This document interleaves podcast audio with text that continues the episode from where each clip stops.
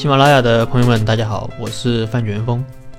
股权代表着权利和利益，而股权设计就是股东之间权利和利益的设计。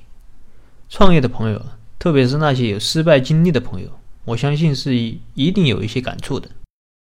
我们很多中小企业没长大，或者死亡，或者没落了，大多数情况下不是被对手打败。你像我们现在很少听说一家企业真正的把另外一家企业打败了，很少。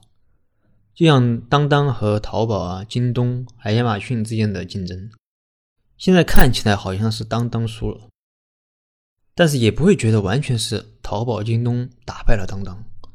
关注过当当的都知道，当当这种夫妻店的模式，它影响了企业的发展。但是只要能解决这个问题，我相信当当还是。有可能好起来的。在我的公众号里有一篇文章，就是专门讲夫妻创业的，大家可以关注我的公众号“大话股权”，并留言“夫妻创业”即可查阅。那么，另外，甚至有的时候，都不是说你从事的行业不行了。这个世界上真正衰败的行业很少。就拿刚才说的这个卖书来说吧，它够传统了吧？现在还有多少人去实体店看书买书？但实体店不行了，你可以做网上书店，你还可以做电子书，像亚马逊这种，人家卖书都可以卖到世界第一。还有像逻辑思维，这些都是对传统书店的一种创新。所以真正衰败的行业很少，不要老是抱怨行业不行了。首先是你自己搞不定的，这是行业和对手的问题。另外，有的朋友说我没钱，也没有资源。从大的方面说，比如说一个国家它富不富裕，不仅仅是看这个国家的人口资源，更重要的看的是制度，有没有一套好的制度。那些经历过文化大革命和改革开放的朋友，我相信肯定是深有感触。对于企业来说也是一样的，你的公司能不能做大做强，需要资金，需要资源，但最重要是人才。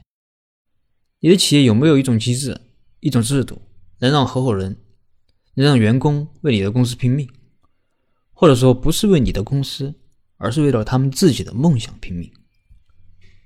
现在是互联网社会，二零一四年，克强总理提出了“大众创业，万众创新”的口号，这也注定了现在是一个草根创业的时代，没有任何人甘于寄人篱下，甘心一辈子打工。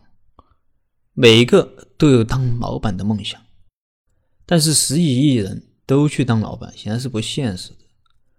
那么这个时候需要一套机制，让每个有梦想的人都积极的参与到创业中，让他们成为企业的股东、合伙人，让他们实现自己的梦想。对于合伙人来说，大家一起创业打江山，有的人出钱多，有的人出钱少，有的人贡献大，有的人贡献小。一旦有人觉得自己的付出没有达到预期的回报，合伙人之间必然会出现矛盾。而大部分企业都没有提前设置遇到这类问题的处理方式。那么遇到问题了，开始可能是一件小事，但是因为没有处理，后来可能愈演愈烈，到最后无法收拾，最后的结果可能就是分家，各自另立山头。这对于合伙人来说，实际上是一种双输的结果。马云曾经说过：“有一套好的制度，平凡的人在一起也能干伟大的事；一套坏的制度，好人也会变坏。”那么下一期我会和大家分享股权设计要解决的几种矛盾。感谢你关注大话股权。